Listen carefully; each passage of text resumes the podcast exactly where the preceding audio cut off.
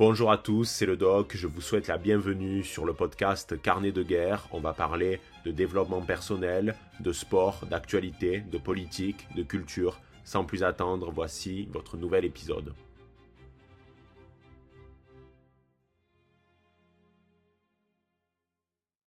Eh bien, salut à tous, c'est le doc, j'espère que vous allez bien et on se retrouve aujourd'hui pour un nouvel épisode de Carnet de guerre qui va être un petit peu différent de d'habitude, puisque dans ce dernier, je vais vous parler de la théorie du genre. Alors là, si vous êtes un habitué de la chaîne, vous devez vous dire, mais euh, putain, le doc, pourquoi tu parles de ça? T'es pas un militant de la grande déraison? Ouh là là, euh, le doc est tombé euh, dans les idées du wokisme, etc., etc. Alors non, pas du tout, et vous allez très vite comprendre euh, où je veux en venir. En fait, j'ai décidé de réaliser cet épisode parce que je reproche à la droite, ou au monde conservateur en règle générale, d'être toujours dans une forme de réaction par rapport à certaines théories, donc les euh, théories de la grande déraison, mais de jamais apporter de véritables arguments pour lutter contre cette théorie.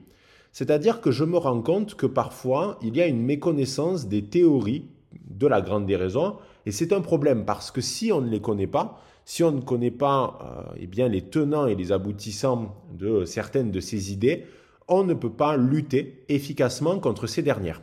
Et c'est pour ça que dans ce podcast-là, je vais vous parler de la théorie du genre, comprendre les idées qui sont développées, l'origine même de la théorie du genre, et surtout vous donner des arguments afin que vous puissiez lutter efficacement contre la théorie du genre quand vous allez par exemple la rencontrer, que ce soit à l'université, dans votre vie de tous les jours, parce que c'est une théorie qui prend de plus en plus de place.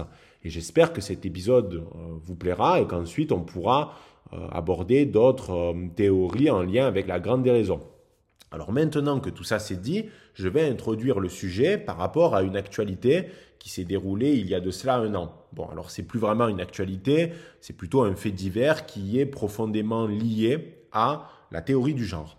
Le 6 septembre 2022, la vie d'Inoch Burke va basculer. C'est un enseignant catholique irlandais qui va passer sa première nuit en prison, alors que pourtant c'est un homme sans histoire, il n'a pas de casier judiciaire et il donne des cours dans un établissement privé, plutôt bien coté, qui s'appelle l'école de l'hôpital Wilson. Pour comprendre cette affaire, il faut remonter le temps de quelques mois seulement. En mai 2022, un élève de la classe d'Inoc a fait une demande un petit peu particulière, une demande de changement d'appellation de son genre. Cette demande, elle a été appuyée par les parents de ce garçon qui ne se sent ni homme ni femme. Donc désormais, les différents professeurs de l'établissement devaient utiliser un pronom neutre. Ils ne devaient pas utiliser il ou elle pour parler à ce garçon, alors que pourtant, de base, c'est un homme. C'est-à-dire que cette demande, c'est une négation de son sexe biologique. Alors la quasi-totalité du corps enseignant accepte l'injonction, sauf Enoch, qui refuse d'utiliser ce pronom neutre pour des raisons personnelles, c'est-à-dire que Enoch euh, pense qu'il n'y a que deux genres biologiquement. en fait, c'est une donnée euh, scientifique qui ne peut pas être contestée. Et de ce fait, le fait d'utiliser un pronom neutre, c'est une fiction. Ça repose sur absolument rien, dans la mesure où l'élève en question est un garçon, donc il faut utiliser le pronom il parce que c'est un homme. Et il ne faut pas succomber à ses caprices. D'autant plus, euh, Enoch a également en parallèle des croyances religieuses. Donc c'est pour ça qu'il ne veut pas utiliser un pronom neutre pour parler à ce garçon. Et ce refus, ça va avoir des conséquences puisque la direction de l'établissement ne va pas du tout valider euh, la posture d'Inoc et la direction va décider de le suspendre dans un premier temps de ses fonctions et de saisir en parallèle le tribunal local afin que ce dernier mette en place une ordonnance d'éloignement. C'est-à-dire que à partir de ce moment-là, Inoc n'avait plus le droit de se rendre dans l'établissement et de faire son métier. Mais Enoch, c'est un Irlandais. Et vous savez, les Irlandais, ils ont, ils ont des comportements de testard, comme on dit. Et il va décider de se rendre quand même à l'école le jour de la rentrée en signe de protestation. Mais là, ça va pas du tout se passer comme prévu, puisque le jour même, euh, Enoch va être incarcéré, non pas parce qu'il n'a pas utilisé le bon pronom, mais parce qu'il a violé euh, l'injonction d'éloignement. Et le jour de son incarcération, Enoch a affirmé je suis ici aujourd'hui parce que je n'appellerai pas un garçon une fille. Alors c'est vrai que comme je l'ai dit précédemment, il n'était pas en prison parce qu'il n'a pas utilisé le bon pronom, mais il est quand même en prison parce que euh, c'est la suite logique. Il a violé euh, l'ordonnance d'éloignement, mais cette ordonnance, elle trouvait son origine dans le fait qu'il a été viré de son établissement parce qu'il ne voulait pas utiliser un pronom neutre pour un élève qui était un garçon. Donc il y a quand même une suite logique par rapport euh, au déroulement des événements. Et de plus, ça sert d'exemple. C'est-à-dire que ça montre concrètement à d'autres individus qui pourraient avoir les mêmes idées qu'Inoc qu'ils peuvent finir à la case prison s'ils décident de résister par rapport à ce type d'idées. Et c'est pas si étonnant que cela parce que déjà en 2016, Jordan Peterson, que vous connaissez bien si vous êtes un habitué de la chaîne, un professeur clinicien canadien, avait prophétisé le fait que dans un futur proche, des individus finiraient par être incarcérés pour n'avoir pas voulu utiliser le bon pronom. Alors à l'époque, il s'était fait connaître pour avoir critiqué avec force le projet de loi C16, qui était un projet qui visait à protéger les personnes trans de pseudo-discrimination. Alors par exemple, le fait de ne pas utiliser le bon pronom désiré par la personne trans, ça pouvait être considéré comme du harcèlement, voire même de la discrimination. Et à l'époque, Jordan Peterson s'était fait connaître parce que euh, c'était euh, un critique très farouche de cette loi et il était allé devant le Sénat canadien pour donner ses arguments. Et les arguments de Jordan Peterson, c'était le fait que l'État n'avait pas pour rôle de modeler la langue et que c'était une atteinte grave à la liberté d'expression. Il avait d'ailleurs donné comme référence l'ouvrage de dystopie 1984 de George Orwell, dans lequel il y a l'État Big Brother qui contrôle et muselle les individus par le biais de la novlangue. La novlangue, c'est une langue extrêmement simple. Il y a certains mots qui sont interdits parce que euh, dans la posture de Big Brother, on part de cette idée que si certains mots n'existent pas, ça veut dire que le citoyen de l'État en question ne peut pas penser certaines idées, ni même les matérialiser, et donc les mettre, mettre en œuvre. Donc c'est pour ça que certains mots sont remodelés ou qui euh, sont quasiment prohibés.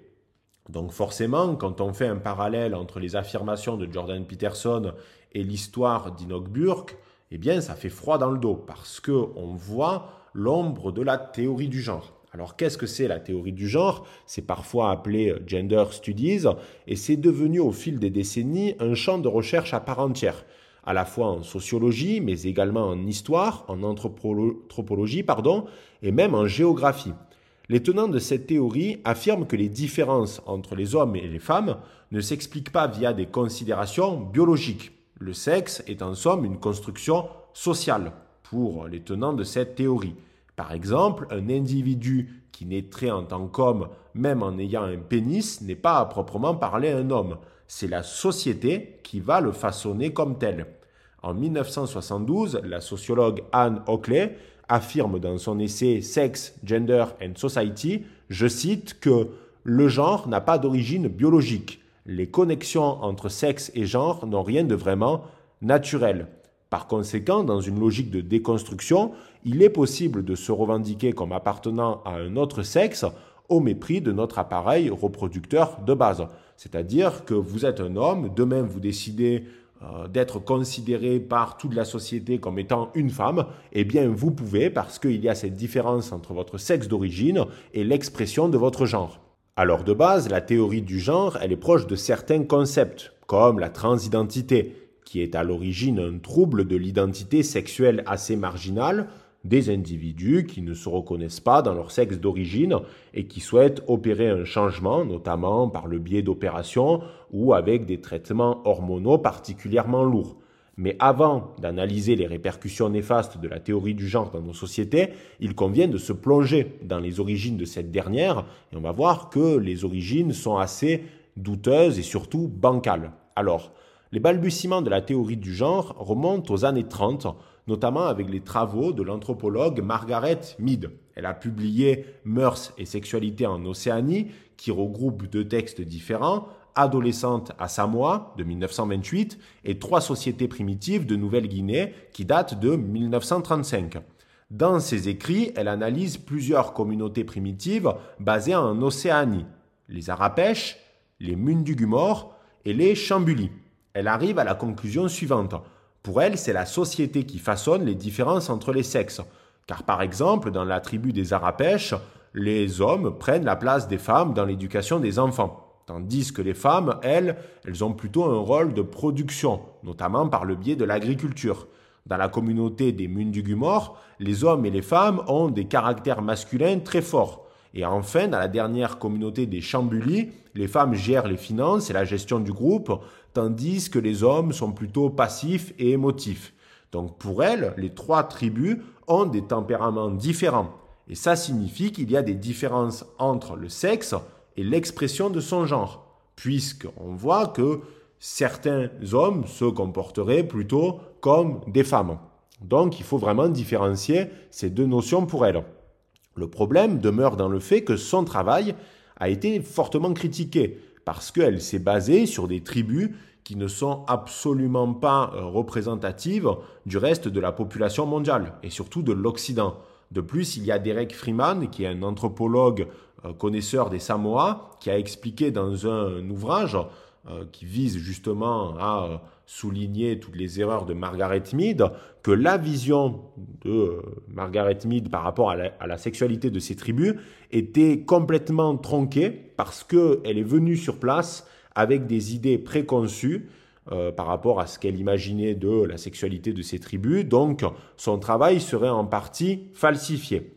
Mais attention, il ne faut pas tomber dans le piège qui est le suivant, c'est de considérer que Margaret Mead est à l'origine même de la théorie du genre. Elle a posé seulement les jalons de cette dernière. En France, on a des auteurs comme Michel Foucault qui vont s'emparer de cette euh, thématique. Il va écrire deux ouvrages sur cette question. En 1969, L'archéologie du savoir et entre 1976 et 1984, plusieurs ouvrages qui s'intitulent Histoire de la sexualité. Pour Michel Foucault, les normes en lien avec la sexualité et le caractère binaire du genre sont issues de base d'une construction sociale qui placerait l'hétérosexualité comme la norme suprême. Et son travail à Michel Foucault va grandement influencer la philosophe américaine Judith Butler, qui est une professeure à l'université de Berkeley aux États-Unis elle est considérée comme la papesse de la théorie du genre et de la théorie queer. Elle est à l'origine de ce qu'on appelle la performativité du genre. Selon elle, le genre n'est pas une réalité propre, c'est une construction de l'être humain par la répétition de euh, certains actes. Par exemple, vous êtes un homme, ou du moins on peut vous considérer comme un homme, à partir du moment où vous allez répéter certaines actions qui sont perçues par la société comme étant des actions que l'on juxtapose à la masculinité. Voilà, donc ça c'est à peu près son idée de la euh, performativité du genre et elle est extrêmement connue aux États-Unis. Toutefois, pour comprendre la véritable origine de la théorie du genre, il faut parler d'un personnage particulièrement malsain et il s'agit de John Money. John Money, c'est un psychologue et sexologue euh, néo-zélandais qui a effectué quand même une grande partie de sa carrière aux États-Unis dans la faculté de John Hopkins qui se trouve à Baltimore. Et pour Moni, il y a bien une différence entre le masculin et le féminin, c'est-à-dire qu'il diffère légèrement euh, de certaines idées comme quoi il n'y a pas du tout de différence entre les deux. Et il appelle cela les différences sexuelles connexes. Mais selon Moni, elles n'ont pas vraiment d'impact, car ce qui compte vraiment, ce sont les différences sexuelles arbitraires qui dépendent par contre d'une construction sociale. Et John Money, il est tristement célèbre pour son expérience de rétribution sexuelle sur un jeune garçon qui s'appelait David Reimer. David Reimer, il est né en 1965 au Canada et à seulement 8 mois, il est victime d'une opération de circoncision ratée, ce qui va euh, profondément endommager son pénis. Et face à ces dégâts, les parents de David ont décidé de l'emmener voir John Money pour trouver une solution. Et ce dernier a proposé de pratiquer ce qu'on appelle une rétribution sexuelle. En d'autres termes, David était né en tant qu'homme, mais les chirurgiens allaient lui placer un vagin artificiel. Et à 22 mois, David a subi une opération très lourde euh, d'une ablation totale de son pénis et de ses testicules. Désormais, sa famille le considérait comme une fille et il fut prénommé Brenda. À l'adolescence, David, euh, qui est devenu désormais Brenda, devait prendre des oestrogènes, donc hormones féminines. Donc on voit que c'est un traitement lourd de longue durée parce qu'il était né en tant qu'homme et il y avait cette volonté de rétribution sexuelle. Cependant, à l'âge de 15 ans, euh, David a souhaité redevenir un homme. Il finira même par se marier avec une femme quelques années plus tard, mais il va se suicider à l'âge de 38 ans conséquence terrible des expérimentations de John Money sur lui, puisque c'est ce qu'il a affirmé à de multiples reprises, que justement cette expérience de rétribution sexuelle l'avait profondément traumatisé, parce que c'était une expérience contre nature. Mais il faut comprendre que toutes ces expérimentations se déroulent dans un contexte de révolution sexuelle, c'est-à-dire que ça se déroule dans un contexte bien précis, qui a vu le jour à peu près dans les années 60-70. Et il est possible euh, de citer l'influence très néfaste d'Alfred Kinsey, qui lui a pratiqué euh, des expériences assez monstrueuses que je ne peux pas euh, directement expliciter euh, dans ce podcast parce que c'est beaucoup trop malsain. Je vous invite à faire vos recherches sur, sur, sur ce monsieur. Et Kinsey était persuadé qu'en fait l'hétérosexualité n'était pas du tout la norme majoritaire dans la société américaine des années 50 donc il a rédigé un rapport qui porte d'ailleurs son nom en démontrant, soi-disant, que plus de la moitié de la population américaine avait déjà eu des expériences homosexuelles. Et le problème résulte dans le fait que Kinsey a basé ses recherches sur une population carcérale, des prostituées euh, et tout un tas d'individus qui sont euh, tombés pour des crimes qui sont euh, innommables. donc forcément, c'était biaisé et c'était pas du tout représentatif de la euh, société euh, américaine. Donc on peut constater que de base, euh, certains auteurs qui sont à l'origine de la théorie du genre eh bien, étaient des individus profondément malsains, mais surtout que ces bases manquent clairement d'une forme de déontologie et de sérieux dans la pratique notamment eh bien, des recherches. on le voit notamment avec Kinsey. Donc c'était un petit peu des docteurs Frankenstein. Alors aujourd'hui, quelle est la place de la théorie du genre concrètement? Ben, Elle a pris une place très importante, euh, on la retrouve notamment dans euh, les universités, parce que les, universités pardon, sont devenues au fil des années euh, des champs de bataille idéologiques. Alors au, départ, c'était seulement dans les universités anglo-saxonnes où il y avait ce type d'idées, mais maintenant on retrouve ça aussi dans des universités française. Je rappelle qu'il y a aujourd'hui des masters en théorie du genre que l'on retrouve par exemple à l'université Paris 8, mais aussi à la Sorbonne. Et le problème, c'est que dans la plupart de ces masters, il y a des travaux qui sont rendus, des travaux académiques, donc des travaux qui normalement doivent être réalisés avec une certaine rigueur scientifique. Et le problème, c'est que ces travaux sont très souvent erronés ou reposent sur des biais idéologiques majeurs.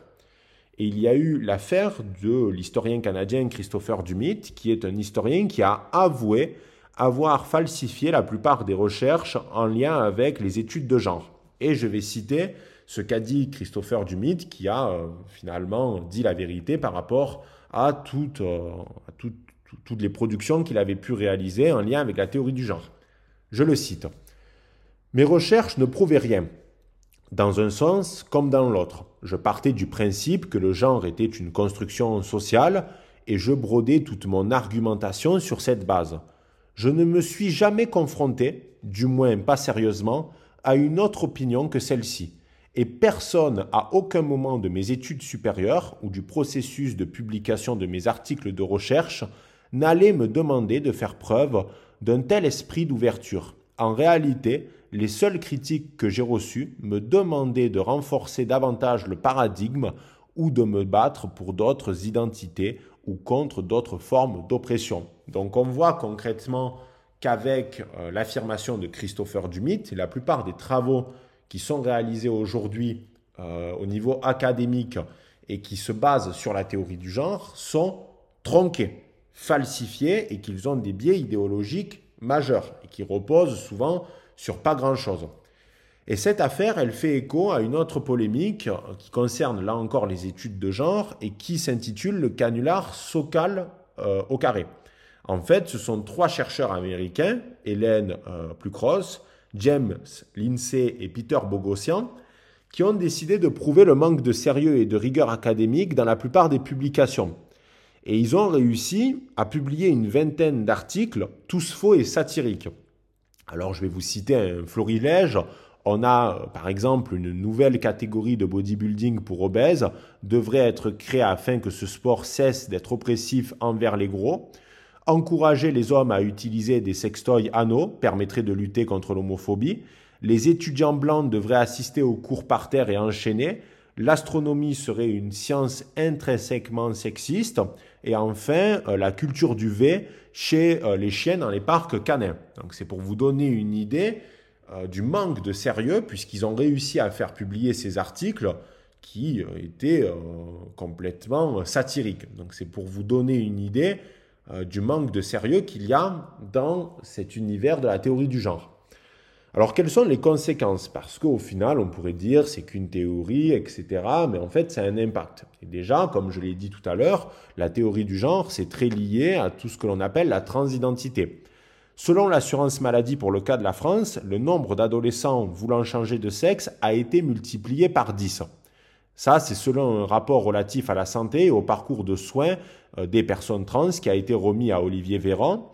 Et ce sont près de 9000 personnes qui sont concernées aujourd'hui, rien que pour l'année 2020. Alors le problème réside dans le fait que le traitement pour opérer la transition tant désirée est très lourd. C'est de la prise d'hormones, euh, c'est des opérations très difficiles qui peuvent entraîner des complications, voire même la mort.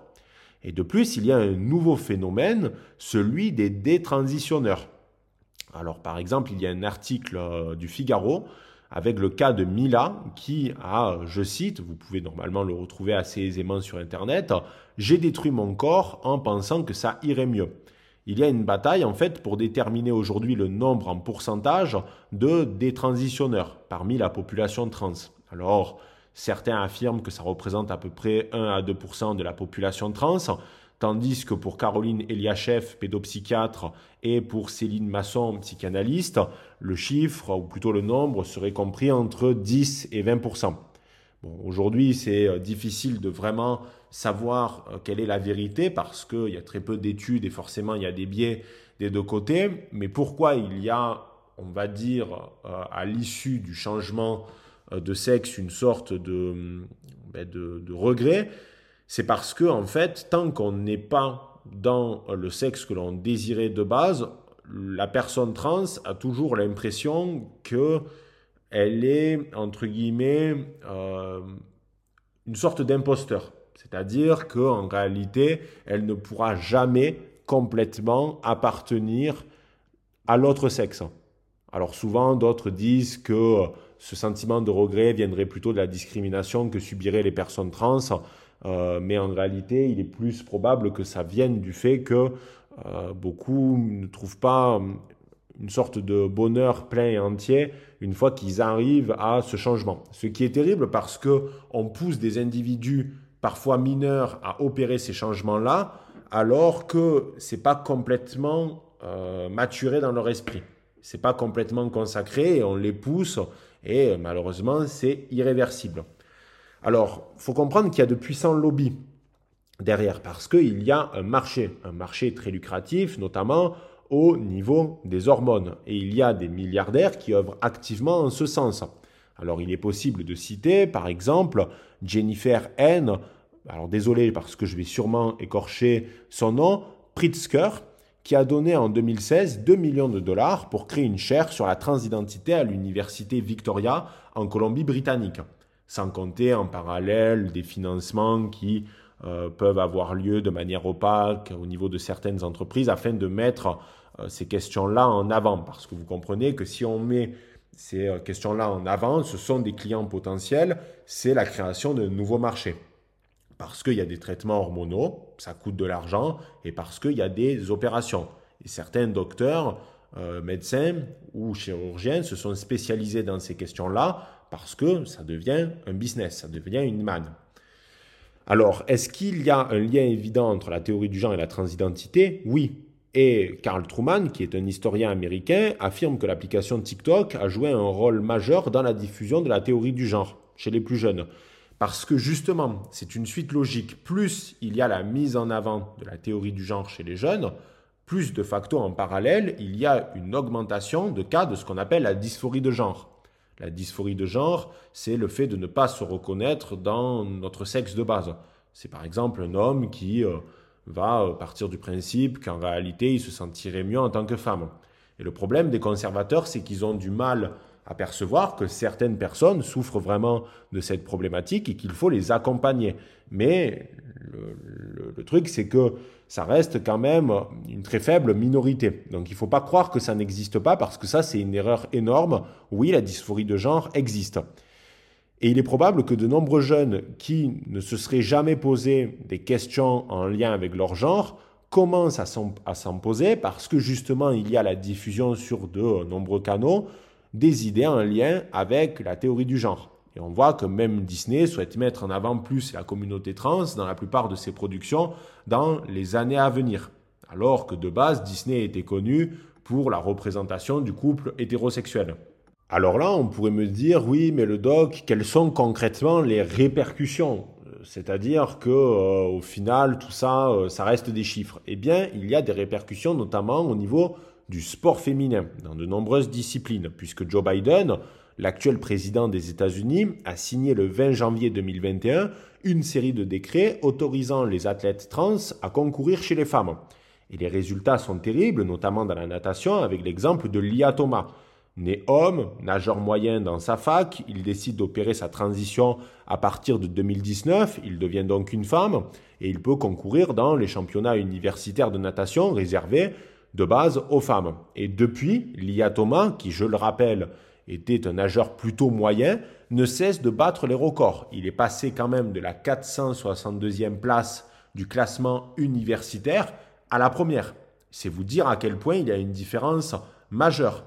Et pourquoi il y a des différences majeures comme ça? Parce qu'il y a des différences biologiques entre les hommes et les femmes, qui entraînent de facto une inégalité dans la pratique du sport. Par exemple, les hommes possèdent une masse musculaire de 35% par rapport à leur masse globale. Pour les femmes, c'est plutôt 28%. De plus, les hommes possèdent une VO2 max plus importante ainsi qu'une fréquence cardiaque maximale plus élevée.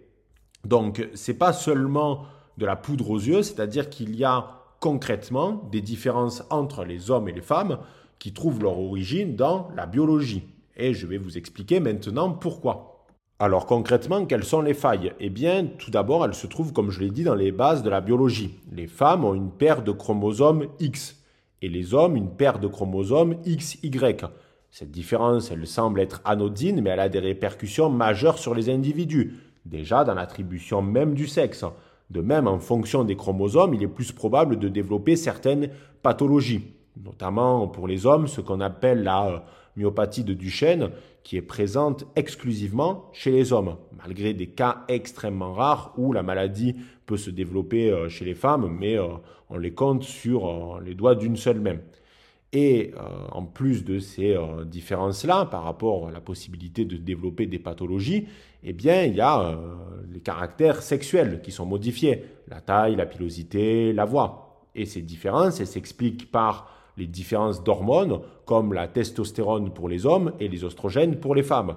Se rajoutent à cela des caractères et des traits de personnalité qui diffèrent entre les sexes. Donc c'est pas anodin, c'est pas seulement la société qui va, vous, nous façonner, c'est parce que de base, on est euh, génétiquement préconçu pour être par exemple plus grand quand on est un homme, pour avoir une plus grande masse musculaire, etc., etc. Parce que, par exemple, on peut développer des maladies, des maladies directement euh, chez les hommes que l'on ne retrouve pas chez les femmes. Donc, ça montre bien que l'attribution des deux sexes, c'est pas seulement quelque chose qu'il faut prendre à la légère et ce qui compte, c'est la société euh, qui va ensuite faire la distinction. Non. C'est-à-dire qu'il y a des hommes, il y a des femmes et de toute façon, on le voit même par l'attribution de l'appareil reproducteur de base. Et on peut parler également de ce qui s'est passé et ça va nous permettre de rebondir par rapport à toutes ces questions-là. En 2005, puisque le président de l'université d'Harvard, le président de l'époque, qui s'appelait euh, Laurence Summer, a fait une déclaration qui a entraîné de vives polémiques. Il a affirmé que le faible nombre de femmes dans les disciplines scientifiques s'expliquait en partie, selon lui, par leur incapacité innée à réussir dans ces domaines. Alors forcément, il y a eu une levée de boucliers, euh, contre Summers qui a été obligé de démissionner. Et un débat a alors été organisé entre Elisabeth euh, Spelk, qui est une spécialiste de psychologie cognitive, et le linguiste euh, Steven Pinker. Et ce dernier a voulu défendre l'honneur de Laurence Summers en apportant une série d'arguments qui vont dans le sens de sa déclaration et qui permettent d'expliquer les différences entre les hommes et les femmes et qui sont indépendantes des questions en lien avec la société. D'abord, Pinker affirme que la science ne cherche pas à rentrer en contradiction avec le féminisme, mais euh, qu'elle ne peut pas être non plus occultée pour des raisons idéologiques. C'est-à-dire que ce n'est pas un argument de rejeter la science parce qu'elle serait considérée comme euh, soumise au patriarcat, parce que ça n'arrange pas les néo-féministes. Non, la science, elle est telle qu'elle. Il y a des hommes et des femmes, il y a des paires de chromosomes euh, qui peuvent différer en fonction de si on a affaire à un homme ou à une femme. Et donc, de tout ceci, il y a euh, des différences majeures.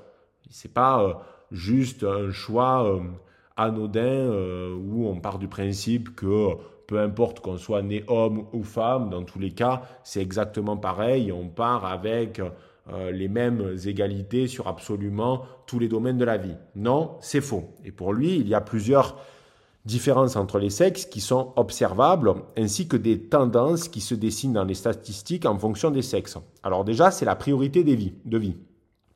Pour Pinker, les hommes souhaitent faire des carrières plus ambitieuses, quitte à sacrifier leur vie de famille. Les femmes, elles, cherchent plutôt un équilibre entre le foyer, le fait de développer euh, une famille, et le fait d'aller travailler parce que les hommes sont dans cette posture de ramener une forme de calories au foyer et pas à, comment dire, à apporter un équilibre dans ce dernier. Il apporte un équilibre dans le foyer en amenant la calorie, mais ce n'est pas là qu'il va passer le plus de temps. Ensuite, il y a la deuxième différence, c'est l'intérêt pour l'abstrait. Selon Pinker, les hommes sont plus susceptibles de mener des carrières dans des domaines où il y a la notion d'abstrait, comme par exemple les mathématiques tandis que les femmes vont plutôt choisir le contact humain. La prise de risque. Les hommes sont plus susceptibles de prendre des risques que les femmes. Ça s'explique notamment par le biais de la testostérone, l'hormone masculine. Il y a également le raisonnement mathématique. Les femmes sont meilleures dans le calcul mental rapide, mais les hommes obtiennent, selon Pinker, de meilleurs résultats dans les tests de raisonnement mathématique plus complexes. Alors dans ce débat, Pinker a bien insisté sur le fait que les différences entre les hommes et les femmes n'ont pas pour objectif de créer une hiérarchie. Il n'est pas en train de dire les hommes sont meilleurs et les femmes sont nulles dans absolument tous les domaines. Parce que Pinker, il est particulièrement pragmatique et lucide. Pour lui, les sexes sont complémentaires. C'est justement parce que il y a des différences entre les hommes et les femmes que ces différences sont gommées, voire comblées à partir du moment où il y a le couple. Le couple permet de gommer justement ces différences qu'il y a entre les hommes et les femmes parce qu'on récupère les lacunes en se mettant directement avec la personne en face et on crée une stabilité par le cadre de la famille. Donc c'est pas parce que les hommes sont meilleurs dans certains domaines et les femmes moins bonnes que de facto ça veut dire ouais les hommes sont meilleurs et les femmes euh, sont euh, euh, misérables. Et inversement, si les femmes sont meilleures dans certains domaines, ça ne veut pas dire qu'à côté les hommes sont nuls. Alors je vois certains dire également, oui, mais par exemple, il y a des hommes qui préfèrent le contact humain. C'est sûr, mais ça c'est ce qu'on appelle une tendance. Une tendance, c'est quand on va voir se dessiner eh bien, un comportement déterminé par rapport à un caractère. Par exemple, plus d'hommes sont grands en moyenne que les femmes. Il y a plus euh, de femmes qui préfèrent être avec un homme plus grand qu'elle. Ce sont des tendances. Ça ne veut pas dire que toutes les femmes préfèrent avoir un homme plus grand, mais ça veut dire qu'il y a quand même une tendance beaucoup plus importante. Et euh, ça, euh, ça ne peut pas être nié, parce que ce sont des comportements, des biais cognitifs qui nous permettent de comprendre ensuite certains choix déterminés à la fois chez les hommes comme chez les femmes. Donc il faut bien comprendre que Pinker n'est pas en train de dire dans ce débat que les hommes sont géniaux en tout point et que les femmes sont nulles. Non, lui, il parle de cette complémentarité des sexes. Et la difficulté de lutter efficacement contre la théorie du genre, ça, résulte du fait qu'on peut bien avancer des arguments en lien avec la science, les statistiques, la biologie, eh bien ces arguments-là sont balayés d'un revers de main par les théoriciens de la théorie du genre parce qu'ils euh, estiment que la science serait euh, euh, soumise au patriarcat, parce qu'il y a plus d'hommes scientifiques, etc. Et que justement, par exemple, s'il y a plus d'hommes qui font de la politique, c'est parce que il y a ce système patriarcat qui souhaite mettre en avant les hommes, etc. C'est-à-dire qu'il y a toujours cette volonté d'expliquer que les comportements sont issus avant tout de la société et non pas des comportements que l'on peut allouer aux femmes comme aux hommes. Et d'ailleurs, ce qui est intéressant, c'est que Pinker ne rejette pas complètement l'importance de l'éducation et de la construction sociale. Ça a une importance, parce qu'on voit également que chez les conservateurs, il y a cette volonté de dire que euh, eh bien, tous les comportements, absolument tous, peuvent être expliqués par la biologie. Mais Pinker part du principe que c'est un mélange savant des deux, même s'il il reconnaît que c'est avant tout la biologie euh, qui a euh, eh bien, un impact euh, le plus important. Et ce n'est pas la société. On va dire que c'est par exemple de l'ordre de 70% et du 70% pour la biologie et le reste pour la société. Euh, il y a d'autres auteurs qui vont beaucoup plus loin.